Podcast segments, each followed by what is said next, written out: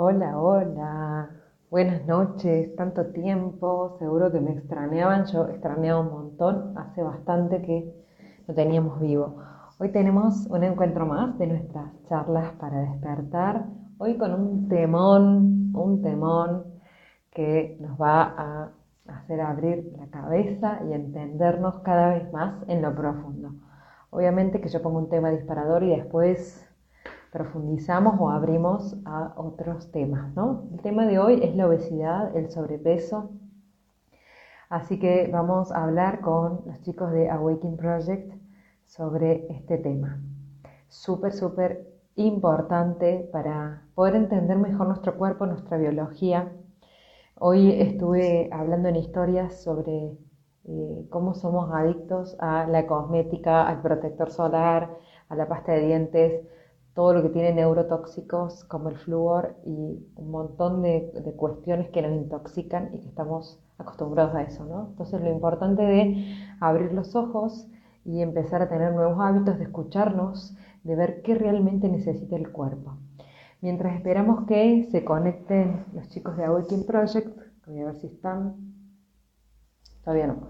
Les recuerdo que esto queda grabado en IGTV, dependiendo del contenido de la charla, también puede ir al canal de YouTube, si no queda solamente en IGTV eh, por cuestiones de público conocimiento de algunos contenidos, ¿no? Hay cosas que no podemos subir. Les pido a los que están ahí si me pueden decir si se escucha bien, si me ven bien. Hola, hola, los que se van sumando. Si alguien me puede contar si se me ve bien y se me escucha.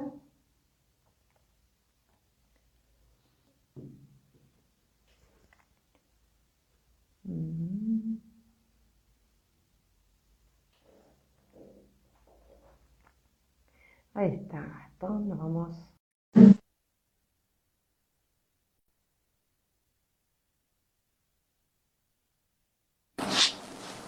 Buenas. ¿Qué haces? Buenas noches. ¿Cómo andás, Gastón? Bienvenido nuevamente. Bien, bueno, muchas gracias. ¿Me escuchas bien? Porque dicen como que se escucha bajo el volumen. Yo te escucho bárbaro. Bárbaro, perfecto. Bueno, bienvenido nuevamente y me gustaría que para quien todavía no, no te conoce o nunca escuchó de la nueva medicina germánica, si querés hacernos como un pequeño resumen de qué es este nuevo paradigma, nuevo entre comillas, o de qué se trata la nueva medicina germánica. Bueno, la nueva medicina germánica es una ciencia ¿sí? descubierta por el doctor Reicher Hammer en Alemania en 1981, la cual eh, recopila un montón de datos que nos permiten explicar perfectamente cómo funciona el cuerpo, qué son las enfermedades, qué no son las enfermedades, cuál es el, objetivo de las enfermedades, para qué aparecen, cuándo aparecen. Y también podemos saber en el pasado por qué aparecieron o si hoy estás teniendo una situación particular, también podemos explicarte qué conflictos te pueden derivar, qué órganos puedes estar afectando y qué enfermedades puedes estar generando. O sea, la enfermedad para, para este nuevo paradigma o para la nueva medicina germánica, ¿es lo mismo que creemos, digamos, si yo tengo un síntoma, es porque me estoy enfermando? ¿O cómo sería? No, no, es todo lo opuesto, es todo lo opuesto, ¿sí? Es como que viviéramos en un paradigma de confusión, ¿sí? La nueva medicina viene a traer un poco de luz en esta oscuridad, la cual nos empieza a explicar que eh, las bacterias no son el resultado de un contagio, son siempre creadas por el cerebro con un pleno sentido biológico, que los hongos tampoco, que las micobacterias tampoco, es decir, que la enfermedad aparece como resultado de una inhibición de acción, de un conflicto pendiente, un conflicto biológico, y como efecto aparece este, lo que llamamos la enfermedad, ¿sí? Pero los gérmenes aparecen como efecto de la enfermedad y no al revés, como nosotros este, pensábamos y es lo que nos explicaron desde que nacimos. O sea que en nuestro cuerpo, nuestra biología, Además de células, tenemos microorganismos, hongos, bacterias, micobacterias, conviviendo en una perfecta simbiosis. No es que una bacteria viene a enfermarme, a comerme, no. Sí, de, hecho, el cerebro durante la fase activa del conflicto biológico crea más bacterias si es que las necesito. Es decir, no es que tengo todas las que voy a usar el resto de mi vida, no. El cerebro puede desarrollar durante la fase activa si necesita más bacterias, micobacterias o hongos para la fase de reparación, dependiendo de la masa conflictual del conflicto biológico. ¿sí? La masa conflictual es el tiempo que dura el conflicto por la intensidad del mismo. Esto se debe a que por ahí si estoy generando un tumor o un adenocarcinoma secretor de ácido clorhídrico en el estómago para digerir una situación que no estoy pudiendo digerir, ese tumor que va a crecer en fase activa, ¿sí? a la medida que pasan los días va a seguir la proliferación celular. Cuando se resuelve el conflicto, bueno, va a quedar un tumor de un tamaño particular. Entonces, mientras se desarrolla el tumor o el adenocarcinoma, ¿sí? secretor de ácido clorhídrico, es decir, es una extensión del estómago, no es ajeno al estómago, vascularizado con vasos sanguíneos. Cuando se resuelve el conflicto, tengo que tener la cantidad de trabajadores necesarios para descomponer eso que creé. Entonces vos haces de cuenta a grandes rasgos que si crezco un centímetro necesito la cantidad necesaria de bacterias para descomponer o caseificar un centímetro de tejido. Si crezco dos, necesito el doble. Eso va a estar dependiendo del tiempo que dure el conflicto por la intensidad del drama. Porque podría ser perfectamente eh, un tumor de 2 centímetros o de 3 centímetros que crezca en fase activa, ¿sí? con dos personas distintas, una un año y otra una semana. Pero por ahí puede ser más grande el de una semana, porque por ahí uno es un miedo a la muerte, lo están amenazando, lo están persiguiendo, está en medio de una guerra, y otro eh, es, menos el drama, ¿sí? Entonces la necesidad biológica es menor, por ende la adaptación biológica tiende a ser más suave o más agresiva dependiendo el drama. O sea, con esto que explicas en, lo que el cuerpo ante un conflicto biológico está generando una masa tumoral y que después los hongos, micobacterias y bacterias van a descomponer o fagocitar el tumor cuando yo resolví y a la inversa depende la, capa embrionaria, ¿no? Que primero se ulcera y después ahí genera proliferación celular, ¿no? Entonces, por eso es que quizá cuando nos hacen estudios dicen, ah, encontramos esta bacteria, seguro es la que causó tal cosa, o que a veces nunca encuentran la bacteria que te causa la fiebre, por ejemplo, cuando en realidad no es la bacteria la que lo está causando, ¿no? Exacto, es el edema cerebral lo que levanta la temperatura de cualquier órgano perteneciente al tallo cerebral. ¿sí? Entonces, eh, bueno, y aparte hay distintas temperaturas que nos indican distintas circunstancias de la persona, si necesita o no necesita más bacterias, pues la temperatura sirve para eh, destruir las bacterias que ya no son necesarias, para crear más bacterias, si es que todavía necesito más. Eso podría ocurrir si la persona se derrumba durante la fase de reparación. Entonces eso lo que hace es retiene líquidos, recaen los conflictos, aumenta la masa conflictual, por ende necesita después más bacterias. Entonces ahí se vuelve un círculo vicioso y por lo general la fiebre no baja cuando la persona está derrumbada y retiene líquidos. Afecta a los túbulos colectores del riñón. Claro.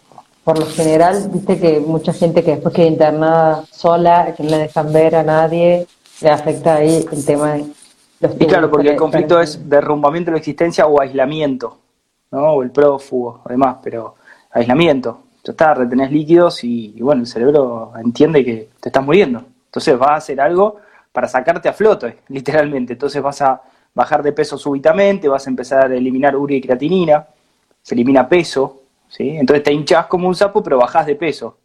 Es como medio que se contradice, ¿no? Y podríamos dar el pie para entrar al tema que, y ahí te interesaba.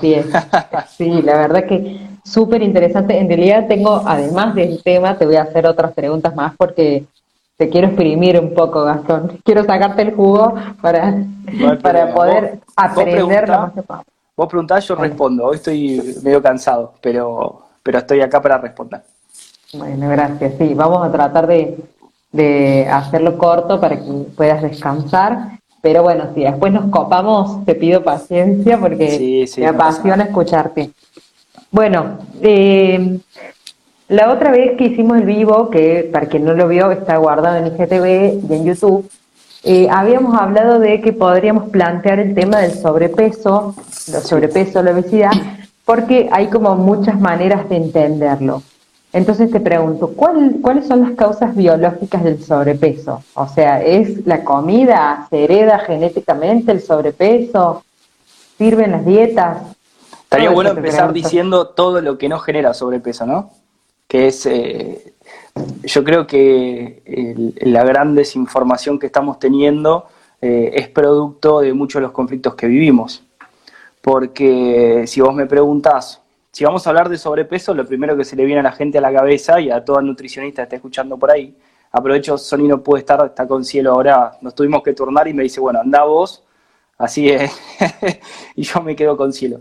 Sony es licenciada en nutrición, ella da la consulta de nueva medicina germánica orientada al sobrepeso, pero obviamente entran por sobrepeso, pero se termina buscando un montón de cosas porque nunca es solo un conflicto, ¿no? Pero por ahí el más importante para la persona cree que es el sobrepeso, entonces arrancamos por ahí, terminamos en otro lado. Pero, pero bueno, yo creo que una de las preguntas más importantes sería, ¿qué no es responsable del sobrepeso? Porque tenemos un montón de ideas, sin duda. Eh, la comida no es responsable del sobrepeso. ¿sí? Esto es muy fácil y no necesitas la nueva medicina, necesitas observarlo en la vida. Todo el mundo de chico ha ido a comer comida chatarra, como le decimos. Y seguramente teníamos un amigo que estaba más gordo, un amigo que estaba más flaco y un amigo que estaba siempre normal. Y los tres comían lo mismo todos los días porque iban al colegio, comían el sándwich, el pancho, lo que sea, el McDonald's, donde sea. Siempre lo mismo. Y había uno que en la medida que iban creciendo seguía aumentando de peso, uno que cada vez estaba más flaco y otro que siempre estaba igual. Entonces, si somos un poco observadores, nos vamos a dar cuenta de que la comida no es. ¿Por qué? Porque si algo quema, va a quemar siempre. No, a veces sí, a veces no. No, no hay ninguna posibilidad de que vos metas la mano en el fuego, ¿sí? así desnuda, y no te quemes. Gastón, incluso, por ejemplo, gemelos o mellizos que tienen la misma genética y hay uno gordo y uno flaco, por ejemplo, ¿no? Exacto. Uno con sobrepeso y otro que no, que no, que se mantiene. Entonces, ¿cómo explicamos esta cuestión? Porque ahí con la genética también. Claro, lo que pasa es que después hay que prestar atención a muchas cosas también, porque cuando uno dice estoy obeso o tengo sobrepeso, está muy bien. El dato objetivo y el hecho es que antes pesabas una cosa y ahora la, la balanza marca otra. Eso es un hecho, no hay dudas de eso. Lo que hay dudas es de por qué, o la mejor pregunta sería ¿para qué aumento de peso? ¿No? Eh, la idea es, o por lo menos a mí me gusta orientar todas las charlas, eh, porque no, me gusta hacer solamente el que habla, sino que sea un diálogo, que es la idea, que sea que nos alimentemos los dos y todos los que están ahí, para que juntos vayamos investigando por qué o para qué podría llegar yo a necesitar un exceso de peso. Y si realmente cuando yo aumento de peso, solamente me crece la barriga, ¿no? Porque por lo general lo que me hago son los flotadores, la, panza, ¿no? Por ejemplo, yo les doy a dar un, dato objetivo mío. Yo debo haber aumentado unos 7, 8 kilos en el último año, ¿sí? Yo no estoy gordo, entre comillas, ¿no? Para el que busca bajar de peso. Pero yo aumenté proporcionalmente entre 8 y 9 kilos, ¿sí? Tuve que cambiar toda mi ropa, por ejemplo. Yo me siento muy a gusto con el peso que tengo. Pero ¿qué ocurrió? Fui padre y también estuvimos con un tema de una obra y construcción que para el que estuvo en construcción sabrá lo que representa eso. ¿no? Entonces acá tenemos dos situaciones muy claras y muy objetivas. ¿sí? Cuando vos cambias de repente, aparece una situación inesperada en tu vida, por más de que sea era esperada, las situaciones que genera el bebé, ¿sí? o, o la nueva circunstancia son vividas de una manera inesperada porque son nuevas. Es lógico que pase. Y a pasar toda la vida situaciones nuevas. Y también el que fue papá, o hace muchos años, o el que está por ser ahora, o, el que conoce amigos, observará situaciones nuevas. Algunas muy lindas, algunas más duras, ¿sí? Algunas más agradables, algunas menos agradables, pero lo objetivo es que hay conflictos y el objetivo es resolverlos. Entonces hay órganos, ¿sí? Que están ahí desarrollados para ayudarte a eso. Ese es el objetivo del cuerpo, ¿sí? Entonces, si vos me preguntas, Gastón, ¿pero vos aumentaste de grasa? No. Pero aumenté de peso. O sea, tengo sobrepeso en comparación del año pasado. ¿No? Porque si somos objetivos, si realmente queremos investigar por qué crece el tejido graso solamente, eso es muy sencillo. Pero no es lo que ocurre.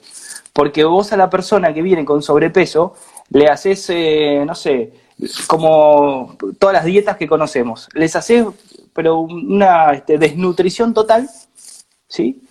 Y no bajan tanto de peso, bajarán un poco de peso, pero aparte después lo recuperan, además de eso, que si querés explicamos por qué, pero baja un poco la barriga. Pero no todo, y siempre queda ese tejido graso, ¿no?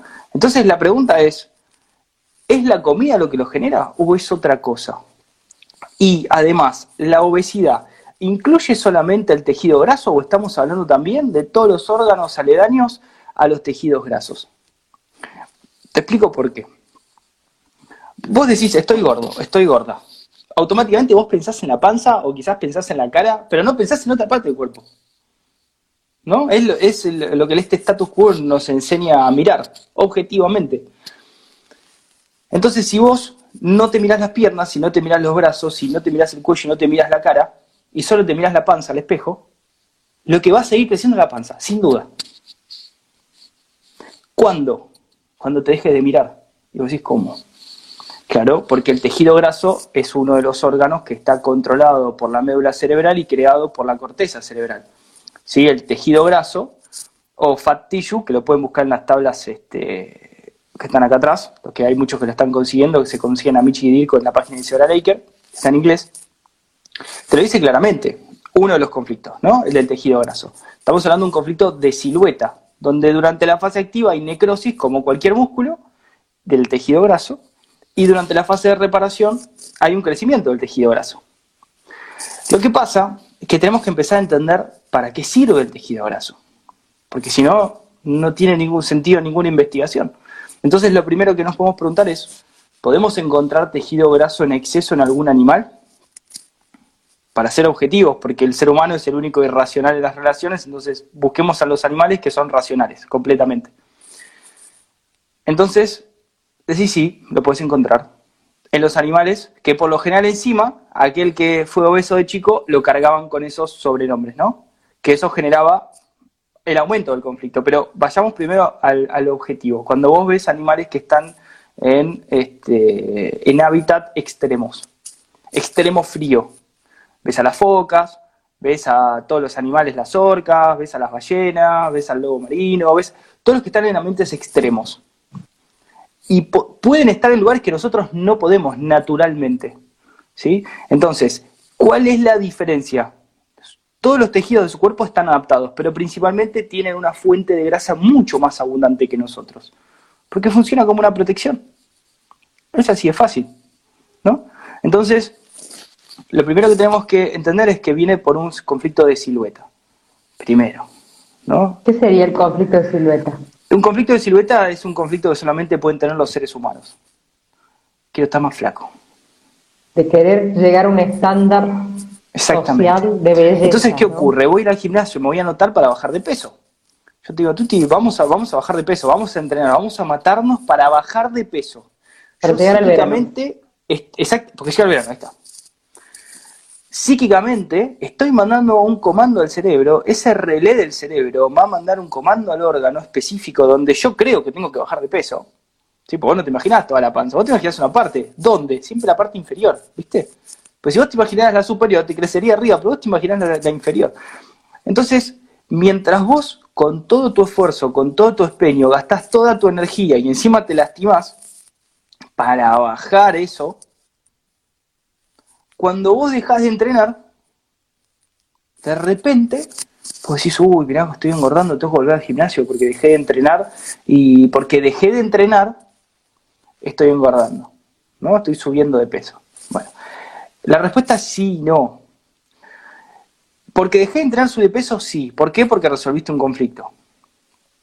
Pero no quiere decir que porque vuelvas a entrenar, objetivamente vas a bajar de peso podrías bajar de peso si, en distintas circunstancias. ¿Por qué? Porque vos podés cerrar el conflicto, crece el tejido graso hasta donde se reparó, por así decirlo, ¿sí? y si ya el tejido graso después no es necesario porque vos no te seguís atacando y querés volver al gimnasio, pero en otro contexto, el tejido graso no se va a afectar.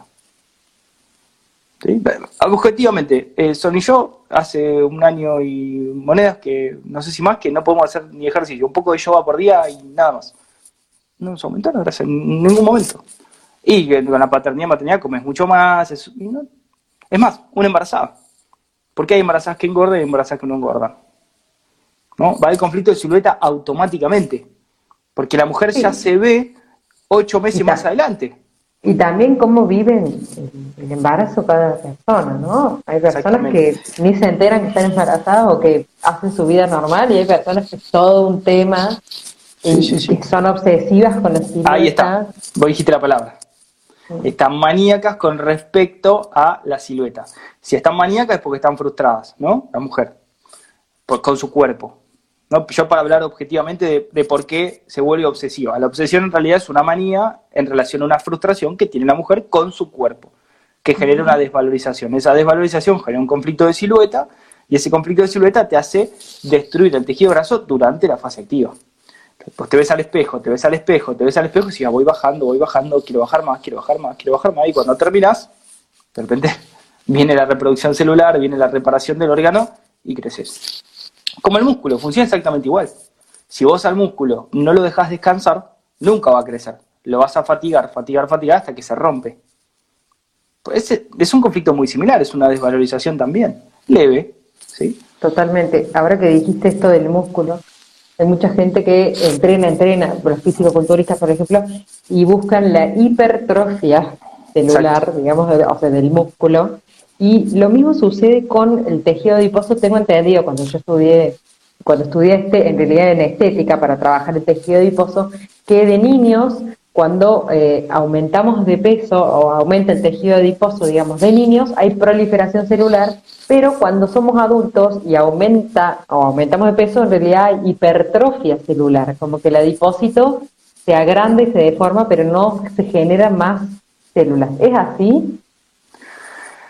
A ver, eh, lo que suele ocurrir es que estamos totalmente condicionados. Eso hace que vos, dependiendo de la edad que tengas, vas a creer que podés hacer lo que te dijeron que podés hacer. ¿No? Entonces, eh, pero también somos irracionales porque podemos observar a una persona que tenga 50, 60 o incluso 70 que sea musculoso, que esté flaco, que esté haciendo yoga, que esté haciendo un montón de cosas, quizás hasta los 80 también, y no creemos que nosotros podemos hacer eso, creemos que eso es una excepción a la regla y que nosotros seguimos el patrón, ¿no? Pero es como el fuego, si uno puede, todos podemos, si tenemos el mismo cuerpo. ¿Cuál es la diferencia? Que ese no creyó que no podía. Ese siguió, ¿no? Entonces, tenés varias situaciones, porque vos empezás a atrofiar el tejido graso en un momento, como un músculo. La hipertrofia muscular es por la cantidad de repeticiones que haces en el ejercicio. Mientras más repeticiones, más hipertrofia. ¿Qué son repeticiones? Son recaídas en el conflicto, es lo mismo. ¿No? Entonces, bueno, pero lo que pasa es que no es solamente el conflicto de silueta, ¿no? Estamos hablando de varias situaciones más. Por lo general, como te decía, si vos te ves al ataque, empezás a generar ese conflicto de silueta, te empezás a atacar vos, te empezás a desvalorizar, ¿sí? Y también podés tener otras situaciones concomitantes, ¿no? Como un conflicto de proximidad en el cual este, el objetivo, como yo te decía antes, el verdadero sobrepeso es el que aumentás todo el cuerpo de tamaño, no el tejido graso. Eso no es sobrepeso, eso es reproducción celular en el tejido graso, entonces habría que entender por qué y para qué. Pero el verdadero sobrepeso lo tenemos para una cuestión lógica, porque no existen animales obesos, por ejemplo, existen animales grandes y que crecen más, pero no gordos. vos porque no le conocías a mi gata. mi gata es Bueno, pará, pero estamos hablando de animales en la naturaleza, sin conflicto. En la sociedad no hay manera de no tener conflicto, están condicionados. Entonces, bueno, yo siempre digo lo mismo, no existen animales domésticos, ¿no? Existen animales domesticados, que es otra cosa. Eh, pero bueno, entonces, supongamos podemos dar ejemplos para que se entienda. Una mujer recién embarazada, te voy a tocar el tema embarazo porque es el que tengo más cerca y me divierte aparte. Em, acaba de parir, está muy cansada, está dolorida, viene con nueve meses de, de trabajo preparto, por así llamarlo, de una manera consciente viene adaptándose a las nuevas situaciones, viene muy cansada, viene muy fatigada, viene muy frustrada, porque obviamente la mujer femenina durante los primeros tres meses aumenta la hormona femenina, se ve muy sexy, muy femenina, pero después se empieza a ver de otra manera, se empieza a frustrar, se empieza a sentir mal. Bueno, llega a los nueve meses como puede, ¿sí? ni bien ni mal, como puede, con sus conflictos, lidiando con la sociedad en la que vivimos, si puede frenar con el trabajo, si no puede, si hay problemas en su casa, con su pareja, con todos los conflictos que se implica. Nace su hijo, logra resolver con la epicrisis ese conflicto. Nace. Muy bien. La mujer quedó muy cansada. Y de repente se muda la suegra a su casa y dice, te voy a ayudar y voy a cuidar a mi nieto. ¿Y qué empezamos? ¿Qué empezamos a ver? Exactamente.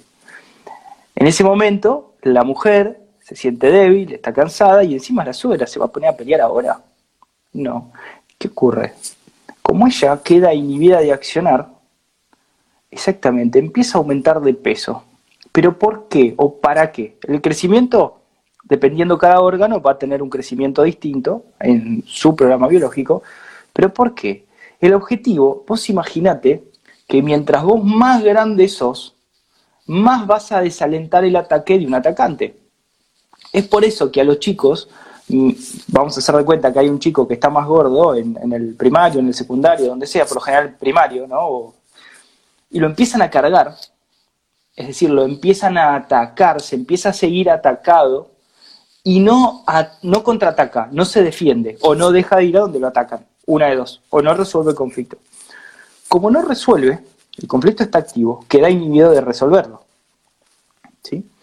Como queda inhibido, se activa un programa biológico para aumentar de tamaño y lograr desalentar de una vez por todas el ataque de un atacante. Ahora, fíjate objetivamente que vos ves que el chico que era gordo en el primario sigue aumentando de peso.